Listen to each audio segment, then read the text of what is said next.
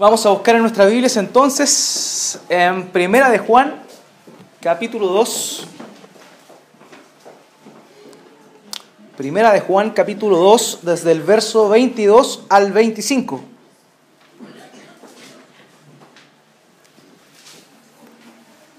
Primera de Juan, capítulo 2, desde el verso 22 al 25. Vamos a leerlo. Lectura en el nombre de Jesús. Dice así la palabra de Dios. ¿Quién es el mentiroso sino el que niega que Jesús es el Cristo? Este es anticristo, el que niega al Padre y al Hijo. Todo aquel que niega al Hijo tampoco tiene al Padre. El que confiesa al Hijo tiene también al Padre. Lo que habéis oído desde el principio permanezca en vosotros. Si lo que habéis oído desde el principio permanece en vosotros, también vosotros permaneceréis en el Hijo y en el Padre. Y esta es la promesa que Él nos hizo, la vida eterna. Inclina su rostro y acompáñeme a orar a nuestro Dios.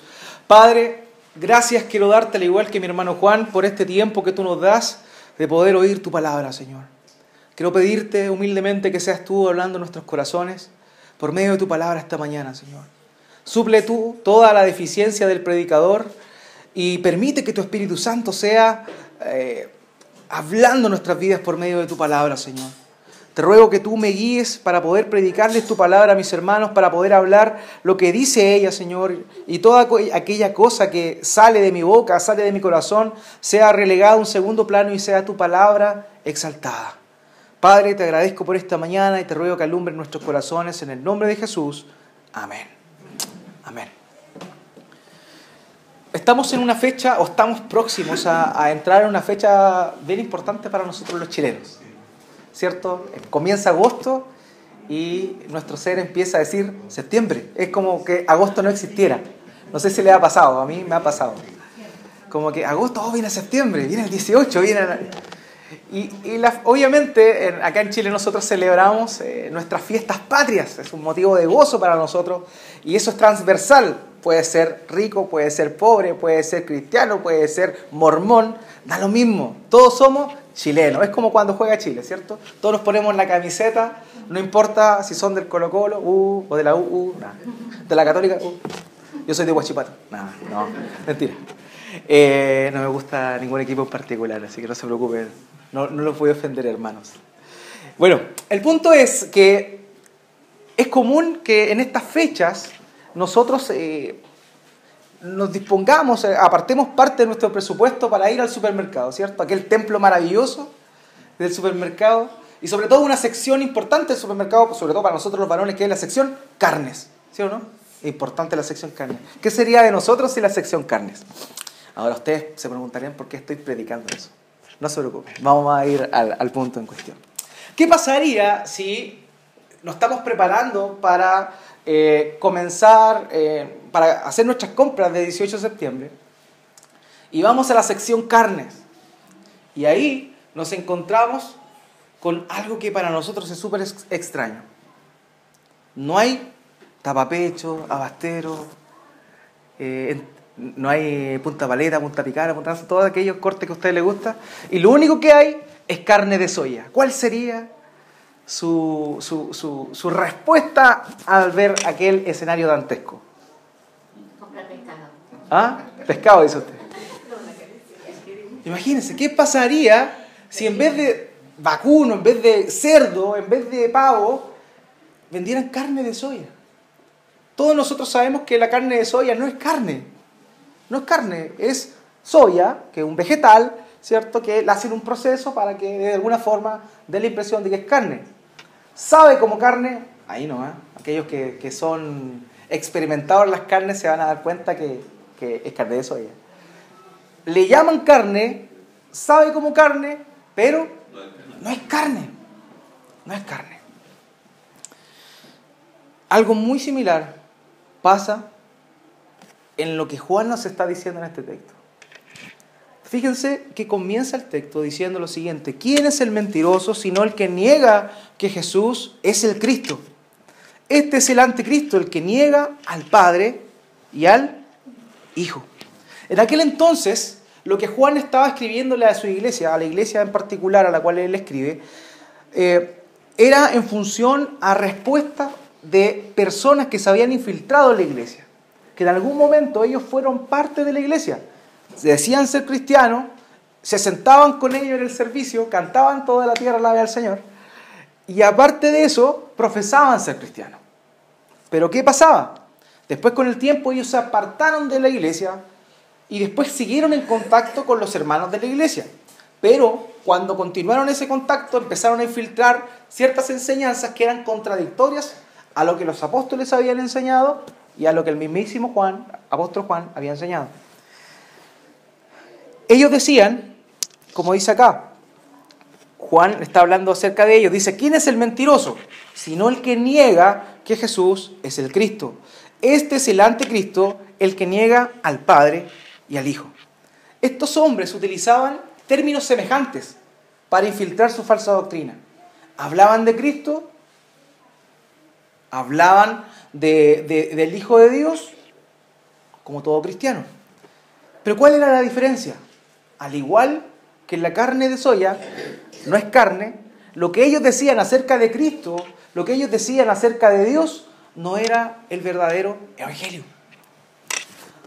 Utilizaban palabras similares, pero ellos decían que para poder, eh, para poder conocer en verdad el Evangelio de Jesucristo, era necesario pasar a otro nivel de conocimiento, a un nivel de iluminación. Y es por eso que ellos también emplean la palabra unción. La semana pasada lo vieron con Gilberto, la palabra unción, que significaba que nosotros tenemos la unción del Santo, el sello del Espíritu Santo que nos confirma la palabra de Dios. Ellos también empleaban estos términos, pero no era en función de lo que la palabra de Dios, desde el principio, desde la predicación de los apóstoles, estaba diciendo. Esto comienza desde el verso 21, si ustedes se fijan en sus Biblias. Eh, en el verso 21 Juan le está diciendo a ellos que ellos conocen la verdad, ¿cierto? Y ustedes conocen la verdad desde el principio.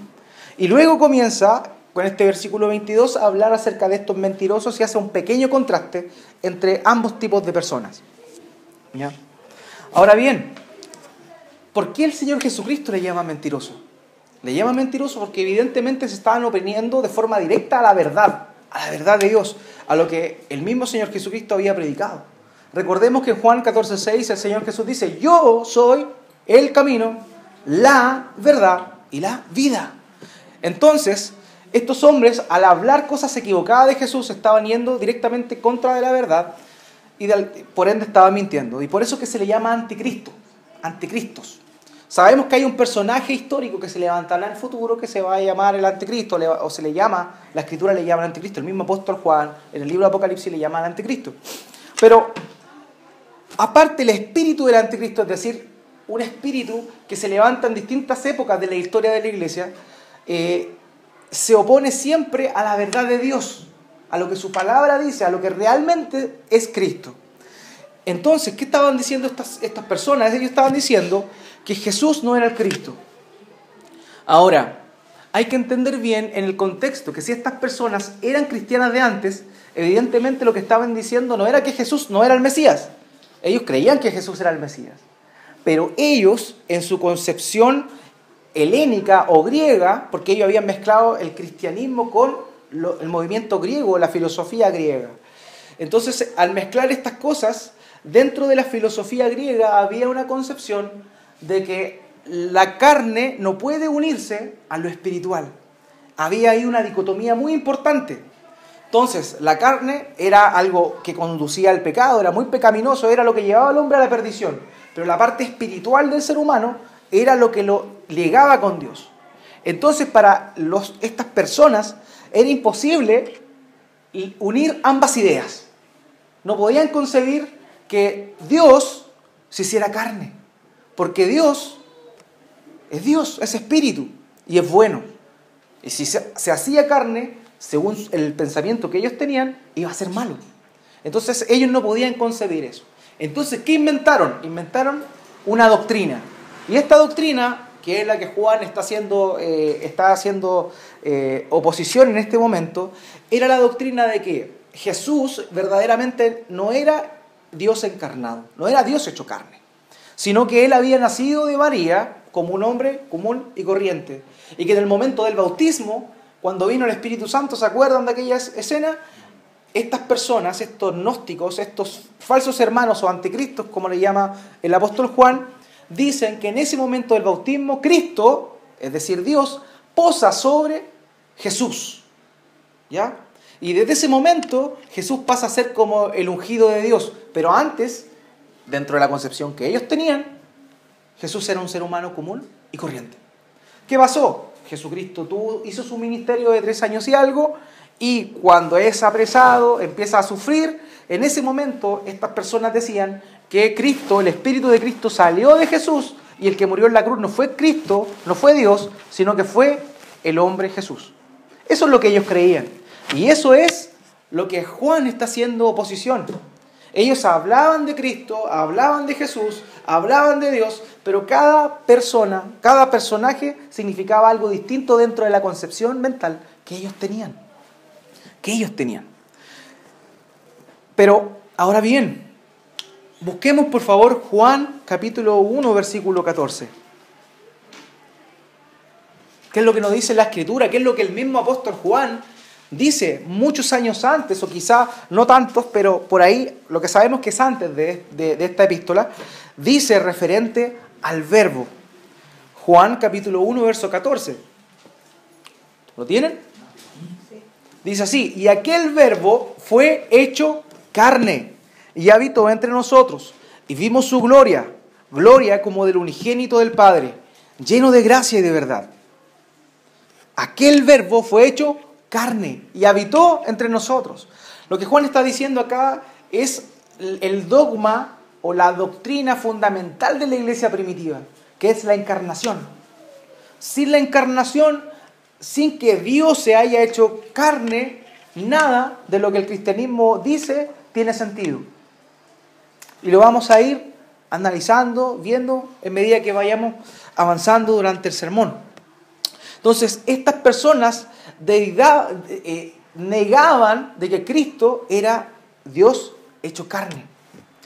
Ahora bien, ¿qué pasa? El mismo pasaje nos dice que cuando ellos hacían esto, negaban que Jesucristo, que Jesús era el Cristo, que Jesús era Dios hecho carne, lo que ellos estaban haciendo era negar también al Padre.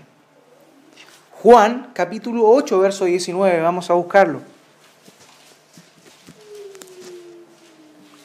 Juan capítulo 8, verso 19.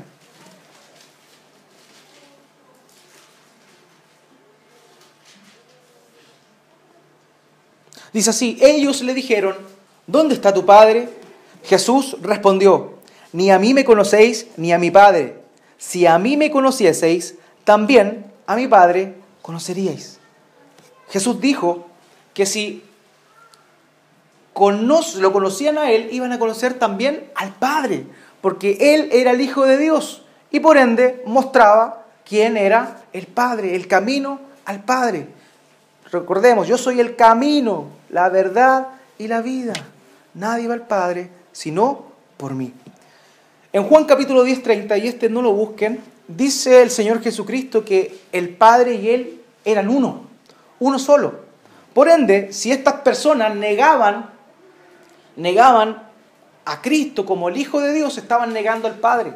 Ellos decían ser iluminados, ellos decían ser personas que conocían de verdad a Dios, pero en realidad lo que estaban haciendo con sus actos y con sus palabras era negar de verdad al Padre que decían creer, que conocían.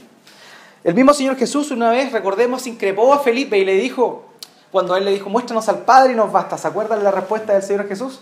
Lo que él les dijo fue, tanto tiempo ha estado conmigo y todavía no me conoce. ¿Quién me ha visto a mí? Ha visto al Padre. Porque el Hijo fue enviado por el Padre para mostrarnos el camino hacia Él. Entonces, esto es lo que ocurría en aquel entonces. Esto era la doctrina que estaba, eh, eh, estaba reinando y ante la cual Juan responde de esa forma tan férrea, llamándoles mentirosos, llamándole anticristo, con palabras súper fuertes para ellos. Él quería de verdad ofenderlos y que los hermanos se dieran cuenta de que lo que estas personas estaban haciendo era mermar la verdad de Dios. Entonces, ¿qué es lo que pasa? el día de hoy? ¿Cómo llevamos esa verdad de antaño al día de hoy? Muchas personas hoy en día creen en Dios. Creen en Dios. Le oran a Dios cuando están pasando en alguna dificultad. Eh, uno conversa con ellos y sobre todo a mí me ha, pasado con personas que son más abuelitos, son antiguos, a veces a uno le da esta cosa hablarles porque ellos han vivido tantas cosas y, dentro de su sabiduría que le dan los años, eh, muchas veces es difícil poder presentarles y llevarlos a la verdad cuando están bloqueados con, no sé, con el catolicismo o alguna otra religión o alguna otra percepción de Dios. Pero sabemos que Dios es grande, misericordioso y poderoso para poder cambiar esto. Pero hay muchas personas que creen en Dios, hay muchas personas que le oran a un Dios, pero no tienen a Jesús. No tienen a Jesús. Sin Jesús no se puede tener al Padre. Y eso es lo que Juan le está diciendo acá. Si ustedes niegan que Cristo es el Hijo, que Jesús es el Cristo, el Hijo de Dios, ustedes están negando al Padre. Hay muchas personas hoy en día afuera que creen en Dios, pero que niegan al Hijo. Y eso significa que están lejos, alejados del Padre. Por naturaleza todos están alejados del Padre, por cuanto todos pecaron, están destituidos de la gloria de Dios. Pero incluso estas personas que piensan creer en Dios, que piensan eh, estar eh, haciendo la voluntad de Dios o estar bien con Dios, si no tienen a Jesucristo o no creen verdaderamente en Jesucristo, están perdidas, están perdidas. Ahora, hay algo que es aún peor. Y esto es que lamentablemente hoy en día, domingo, muchos a esta misma hora que estamos nosotros acá, están reunidos en un lugar, se creen o se hacen pasar por cristianos y están hablando de Jesús. Pero el Jesús que está hablando no es muy distinto al Jesús que estos gnósticos enseñaban en aquel entonces. Estas personas hoy en día bajan a Jesús de ser el Hijo de Dios encarnado, el Hijo de Dios hecho carne, y lo ven como un coach, lo ven como una persona que saca lo mejor que hay en ti, lo ven como un motivador, como alguien que es... Eh, que, que, ve al que está más desvalido y lo puede sacar hacia adelante tomando versículos fuera de contexto. Ese es el Jesús que muchos predican, ese es el Jesús que muchos creen lamentablemente, diciendo creer en Jesús. También para otros Jesús es como un genio. de una lámpara, lo frotan, ¿cierto? Ponen sus manos así, oran a Jesús y le piden cosas. Jesús, dame un auto. Jesús, dame esto, dame lo otro. Y utilizan a Jesús como un genio. Pero pierden el centro que verdaderamente es. ¿Cuál es la verdad? Jesucristo es el Hijo de Dios. Recordemos que el Señor Jesús mismo le llamó a, a Pedro bienaventurado. ¿Por qué? Porque él, inspirado por el Padre, le dice, tú eres el Cristo, el Hijo del Dios viviente. Esa es la verdad, esa es la roca sobre la cual el cristianismo se funda. Esa es la roca sobre la cual nosotros tenemos nuestra fe puesta. Cristo es el Hijo del Dios viviente. Si nosotros, hermanos y hermanas, rebajamos a Cristo y lo dejamos tan solo como un coach que quiere sacar lo mejor que hay en nosotros, si lo dejamos como un hombre bueno que tan solo da buenos consejos, si lo dejamos como un hombre que, que, que fue un líder espiritual, un gurú, Estamos rebajando a Cristo de ser el Hijo de Dios, de ser Dios mismo, quien se hizo carne, y lo dejamos y lo bajamos a nuestro nivel, a nuestro estándar, para nuestros, para cumplir nuestros deseos, para sacar nuestros potenciales y también en algunos casos, como lo mencionaba, aquellos que creen que Jesús es un genio, para cumplir sus propios deseos. Sacan versos de la escritura fuera de contexto para decir, pidan todo lo que quieran en el nombre de Jesús y Dios se lo va a dar. Curiosamente, ese pasaje o, esa vez que aparece esa expresión dada por el mismo Señor Jesucristo, es cuando los discípulos le estaban pidiendo que le aumentara la fe. Aumentan en la fe y esa es la petición que estaban haciendo sus discípulos. Y es ahí cuando Jesús, después de unas cuantas palabras, les dice, todo lo que pidieres al Padre en mi nombre, yo lo haré. Estaban pidiendo fe, no estaban pidiendo un auto nuevo, no estaban pidiendo un nuevo trabajo, no estaban pidiendo un préstamo en el banco para que pudieran emprender su empresa de una mejor, eh, en un estándar superior, no ellos estaban pidiendo fe. Lamentablemente ese es el Jesús que muchos creen, que muchos predican. Es un Jesús utilitario que muchas veces pasa a ser un mediador entre yo y mi sueño y no un mediador entre Dios y los hombres. Qué terrible es eso, hermano. Ahora yo les pregunto a ustedes, ¿quién es Jesús para ustedes? ¿Acaso se parece en algo a aquellas cosas que yo le he dicho que creen las personas? ¿Acaso Jesús para ti, para mí, es alguien que ha cumplido nuestros sueños, alguien que es un genio que frotamos la lámpara y le pedimos deseos? ¿O es realmente el Hijo de Dios, el Hijo del Dios viviente, el Cristo, el Verbo hecho hombre? Para muchos, eh, Jesús es el Jesus, el buena onda, el amigo, el flaco, el de arriba. Muchos le llaman de esa forma. Pero para ti, hermano, hermana, o aquel que está esta mañana acá, ¿quién es Jesús? ¿Es el Cristo, el Hijo del Dios viviente? La paradoja más grande del cristianismo, y es motivo por el cual muchas personas no creen en el Cristo o, encuentran muy raro el mensaje del Evangelio o del Evangélico, es que el cristianismo es el único o la única religión, si es que la llamamos y la, dejamos en esa categoría, que muestra que es, el, es Dios quien se acerca al hombre. En todas las religiones orientales se muestra que el hombre, haciendo ciertas cosas, puede llegar y ser un iluminado y alcanzar la deidad o la divinidad. Pero en el cristianismo es todo lo contrario. En el cristianismo es Dios mismo que desciende y viene a servir y viene a buscar al hombre.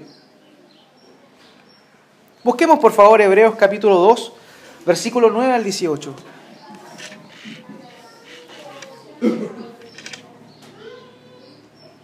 El cristianismo es precisamente eso, es Dios tomando la iniciativa, es Dios humillándose a sí mismo, rebajándose de su posición celestial, de Dios en un estado de autoridad, en un estado de poder, para venir a la tierra. Hebreos capítulo 2, del versículo 9 al 18.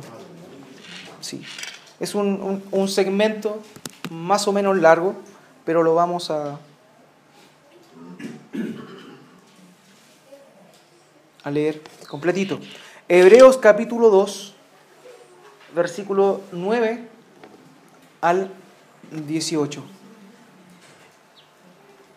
Dice así, pero vemos a aquel que fue hecho un poco menor que los ángeles, a Jesús, coronado de gloria y de honra, a causa del padecimiento de la muerte, para que por la gracia de Dios gustase la muerte por todos, porque convenía que aquel por cuya causa son todas las cosas, por quien todas las cosas subsisten, que habiendo de llevar muchos hijos a la gloria, perfeccionase por aflicciones al autor de la salvación de ellos. Porque el que santifica y los que son santificados, de uno son todos, por lo cual no se avergüenza de llamarlos hermanos, diciendo, anunciaré a mis hermanos tu nombre, en medio de la congregación te alabaré. Y otra vez, yo confiaré en Él. Y de nuevo, he aquí, yo y los hijos que Dios me dio. Así que, por cuanto los hijos participaron de la carne y sangre, Él también participó de lo mismo, para destruir por medio de la muerte al que tenía el imperio de la muerte, esto es, al diablo, y librar a todos los que por el temor de la muerte estaban durante toda la vida sujetos a servidumbre. Porque ciertamente no socorrió a los ángeles, sino que socorrió a la descendencia de Abraham, por lo cual debía ser en todo semejante a sus hermanos, para venir a ser misericordioso y fiel sumo sacerdote en lo que a Dios se refiere, para expiar los pecados del pueblo. Pues en cuanto él mismo padeció, siendo tentado, es poderoso para socorrer a los que son tentados. Hermano mío, Dios se hizo hombre y el propósito por el cual el Señor Jesucristo se hizo hombre fue para mediar entre el Padre y nosotros. Ese es el propósito por el cual el Señor Jesús se hizo hombre. Lo hizo para cargar mi pecado, para, cargar tu pecado. Es eh, hermoso eh, ver que el Señor Jesús nació con un objetivo claro en su vida. Y se fue morir. Todos nosotros vamos a morir. Ya sea por alguna enfermedad, los mismos años nos van a llamar. Dios sabe, Dios es soberano sobre nuestras vidas. Pero el Señor Jesucristo nació para morir, para que su vida fuera arrebatada de una manera brusca, violenta. Sufrió el padecimiento más grande que alguien podía padecer en aquel entonces, que era la cruz. Dios, exaltado, Dios poderoso. Ese mismo Dios se humilla a sí mismo y viene en forma de siervo, hecho semejante a los hombres. Carga la cruz que tú y yo merecíamos para pagar la culpa de nuestro pecado. Ese es el Jesús que nosotros los cristianos tenemos que creer. Ese es el Jesús que nosotros los creyentes tenemos que predicar, que tenemos que vivir.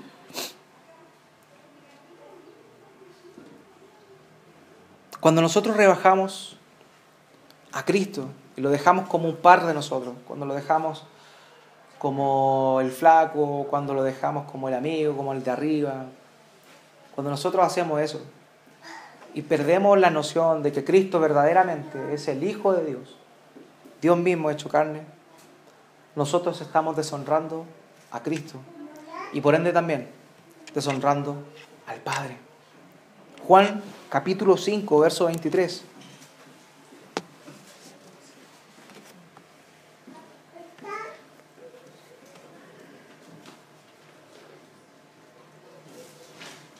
Juan capítulo 5, versículo 23.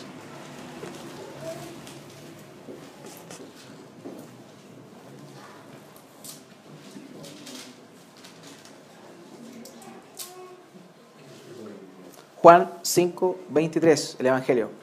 Dice, para que todos honren al Hijo como honran al Padre. El que no honra al Hijo, no honra al Padre que le envió. Ese es el cuidado que debemos tener nosotros, hermanos queridos. Nunca olvidemos, Cristo fue hombre. Cristo fue, comenzó su ministerio relativamente joven, a, los 30, a eso de los 30, a los 30 años. Por eso es que también muchos rechazaron o menospreciaron su ministerio, porque era un joven de mi edad. Yo tengo 31. Jesús era como yo cuando comenzó su ministerio. Eh, muchas personas adultas, eh, eruditos, menospreciaban eh, su edad, menospreciaban su sabiduría, porque evidentemente lo veían como un joven. Lo que ellos nunca pudieron ver era que realmente quien tenían enfrente era Dios mismo hecho carne. Dios mismo hecho carne. Eso es lo que el apóstol Juan describe aquí en esta primera epístola. Eso era lo que estos mentirosos, estos personajes, estos anticristos hacían. Negar que Cristo era el Hijo de Dios. Pero después comienza a partir desde el versículo 24 a dirigirse, volvamos a la primera de Juan, capítulo 2, del versículo 24 al 25. Luego comienza Juan a referirse a los cristianos, a los verdaderos. Él le escribe esto a ellos para advertirles lo que las otras personas creían, lo que aquellos que estaban negando la deidad de Cristo hacían. Ahora bien, él comienza a partir de este momento, del versículo 24, a hablarles a los cristianos y a decirles lo siguiente, versículo 24 al 25, lo que habéis oído desde el principio permanezca en vosotros. Si lo que habéis oído desde el principio permanece en vosotros, también vosotros permaneceréis en el Hijo y en el Padre. Hay un detalle importante acá. La palabra principio o la expresión desde el principio, Juan en su primera epístola la utiliza muchas veces. Em, él dice, recordemos cómo comienza la epístola de Juan, comienza diciendo lo que era desde el principio, lo que palparon nuestras manos, ¿cierto? Eso es lo que comienza diciendo, desde el principio y ese principio se está refiriendo al momento en el cual ellos conocieron el Evangelio. A ese principio se está refiriendo. Entonces, en el versículo 24, cuando le dice, lo que habéis oído desde el principio, permanezca en vosotros. Si lo que habéis oído desde el principio permanece en vosotros, también vosotros permaneceréis en el Hijo y en el Padre. Hermanos, cada vez que escuchen, tengo algo nuevo, deséchenlo. Deséchenlo. Hay una nueva revelación, hay una nueva profecía, hay una palabra fresca para tu vida. Deséchenlo, por favor. Porque el apóstol Juan le está diciendo que lo que hemos oído desde el principio debe permanecer en nosotros. Y lo que nosotros hemos oído desde el principio es la paradoja más grande que Dios excelso y soberano se humilló a sí mismo y vino a salvar a un pecador como tú y como yo. Eso, ese mensaje tan sencillo, tan básico que cualquier cristiano lo puede creer o lo puede conocer, es lo más importante de la vida del cristiano. Lo que oímos desde el principio permanezca en nosotros, porque si eso, ese mensaje del Evangelio permanece en nosotros, lo creemos, lo vivimos, lo experimentamos, tenemos la certeza de que permanecemos en Dios. En este versículo, la palabra permanecer o la expresión permanecer aparezca, aparece en tres oportunidades. Dice, lo que habéis oído desde el principio permanezca en vosotros. Luego continúa diciendo, lo que habéis oído desde el principio permanece en vosotros. Y termina diciendo, también vosotros permaneceréis en el Hijo. Habla de la permanencia, porque la vida del cristiano verdadero es una vida de permanencia. Nosotros debemos permanecer en Cristo, debemos permanecer en este camino, en este peregrinar que nos lleva a encontrarnos al final del camino con Dios. La vida del cristiano es una vida de lucha, es una vida de entrega, de avanzar, no tan solo de quedarnos estancados. Fui cristiano, pongo la manito en la cabeza, ¿cierto? Me echo para atrás y tomo sol. No, la vida del cristiano es permanecer, continuar. Es algo que continúa durante el resto de nuestras vidas, comenzando desde el momento que, conocimos o llegamos a Cristo.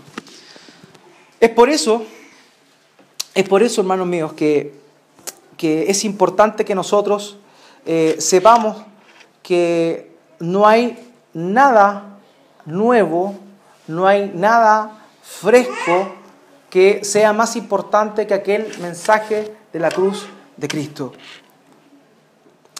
Por ejemplo, esta palabra permanecer también aparece en muchas oportunidades en el Evangelio de Juan. En particular, en, Juan capítulo 15 aparece 11 veces. Permanecer, permanecer, permanecer. Porque, como le decía, la vida del cristiano es permanecer en Cristo. Ahora bien, esa permanencia, el mismo versículo 25 nos dice que tiene un fruto, una promesa. ¿Y cuál es la promesa que dice el versículo 25 de primera de Juan, capítulo 2? La vida eterna.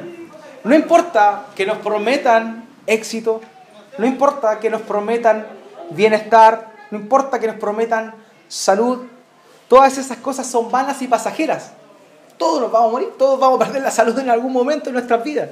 Pero sin embargo hay algo que nada ni nadie nos puede quitar y es la promesa, la primera promesa que Dios nos ha hecho, nos ha hecho por medio del Señor Jesucristo. Y esa es la vida eterna, eterna, que no nos embauquen con otra cosa, que no nos prometan, no dejemos eh, que nos, eh, nos, engañen o nos... Eh, nos entusiasmen con otra cosa que no sea esa, la vida eterna. La vida eterna es la, es la primera promesa que Dios nos dio, pero es la más importante a cual el cristiano puede llegar.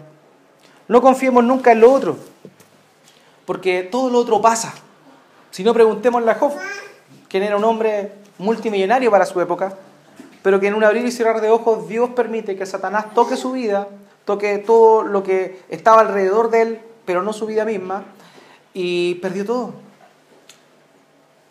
Todo lo que había con mucho esfuerzo conseguido durante muchos años, lo perdió. nada. Pero había algo que él no iba a perder nunca. Y era la promesa de vida eterna. Porque él mismo dice, yo sé que mi redentor vive. Yo sé que mi redentor vive. Sobre la vida eterna, que es la promesa máxima Muchas veces como cristianos tenemos ciertas confusiones. Muchas veces pensamos que la vida eterna consiste solamente en tener una vida después de esta vida. ¿Por qué? Porque el mismo término nos lo dice, vida eterna, es decir, una vida que no se acaba, que no se termina. Pero en estricto rigor, la vida eterna es solo para los creyentes. Para las personas que no alcanzan la gracia de Dios, no hay vida eterna. Hay condenación eterna, pero no vida eterna. Porque la vida eterna es una promesa que Dios le ha dado a quienes permanecen en el Hijo y en el Padre. ¿Y quiénes son los que permanecen en el Hijo y en el Padre? Los que creen que Jesús es el Cristo, el Hijo de Dios, Dios mismo hecho carne. La promesa de la vida eterna es importantísima y el Señor Jesucristo nos la mostró en, en, su ministerio muchas veces. Por favor, busquemos Juan capítulo 10. Juan capítulo 10, verso 27 al 28.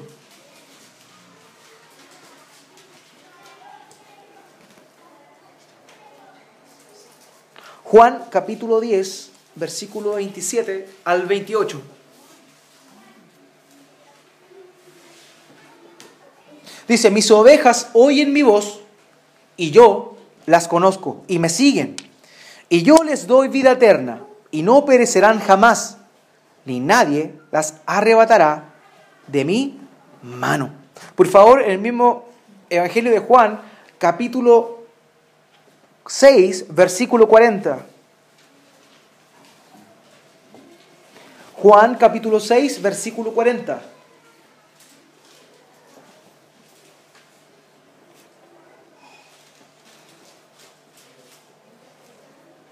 Dice así, y esta es la voluntad del que me ha enviado, que todo aquel que ve al Hijo y cree en Él tenga vida eterna, y yo le resucitaré en el día postrero. Esa es la promesa más grande que el cristiano puede tener, la vida eterna, la resurrección en el día postrero. Sigamos retrocediendo en el mismo Evangelio de Juan, capítulo 3, versículo 36.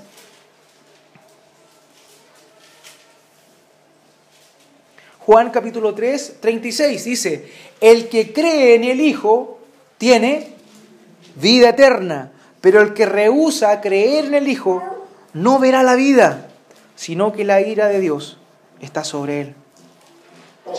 El pecado lo que provoca en nosotros es precisamente eso, que la ira de Dios esté sobre nosotros.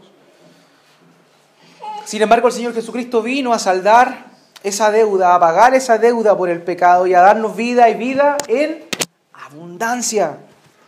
Es por eso que el que cree en el Hijo tiene vida eterna, pero el que rehúsa creer en el Hijo no verá la vida, sino que la ira de Dios está sobre él. Entonces, si hemos definido que la vida eterna no consiste tan solo en vivir eternamente, sino en otra cosa. ¿Qué significa entonces la vida eterna? ¿Cuál es la promesa de, de, vida eterna? ¿En qué consiste esta promesa? ¿Por qué debo estar tan contento, puesto que ya sé que he sido salvado de la ira de Dios? ¿Cierto? Ya lo sé, tengo la certeza, no voy a ir al lago de fuego y azufre que arde por los siglos de los siglos, ya no voy a ir a ese lugar. Pero ¿Por qué es tan importante esa promesa para el cristiano? Y es que la vida eterna tiene un significado muy especial. No tan solo vivir eternamente, sino como lo dice el mismo Señor Jesucristo en Juan capítulo 17, versículo 3, vamos a ver qué es lo que el Señor Jesús define como vida eterna. Juan capítulo 17, versículo 3.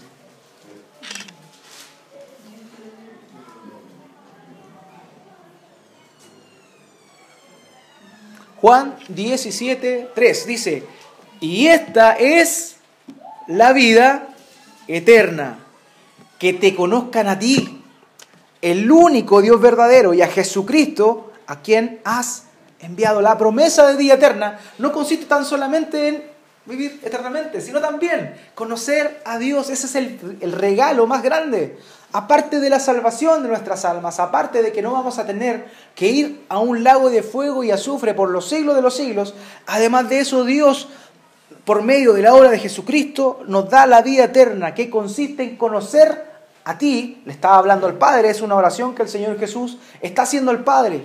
Es decir, por medio de la vida eterna, nosotros conocemos a Dios, el único Dios verdadero y a Jesucristo a quien has enviado. ¿Saben qué es lo más hermoso de esta promesa? Que no es necesario llegar al momento de nuestra muerte para comenzar a vivirla. Porque dice que la vida eterna es que te conozcan a ti y nosotros, cuando desde el momento que hemos sido salvados ya podemos comenzar a conocer a Dios. Por medio de su palabra, por medio de nuestra relación con Él, podemos poco a poco empezar a admirarnos de la gloria de Dios, admirarnos de quién es Él, de sus atributos, de todas las obras que Él ha realizado.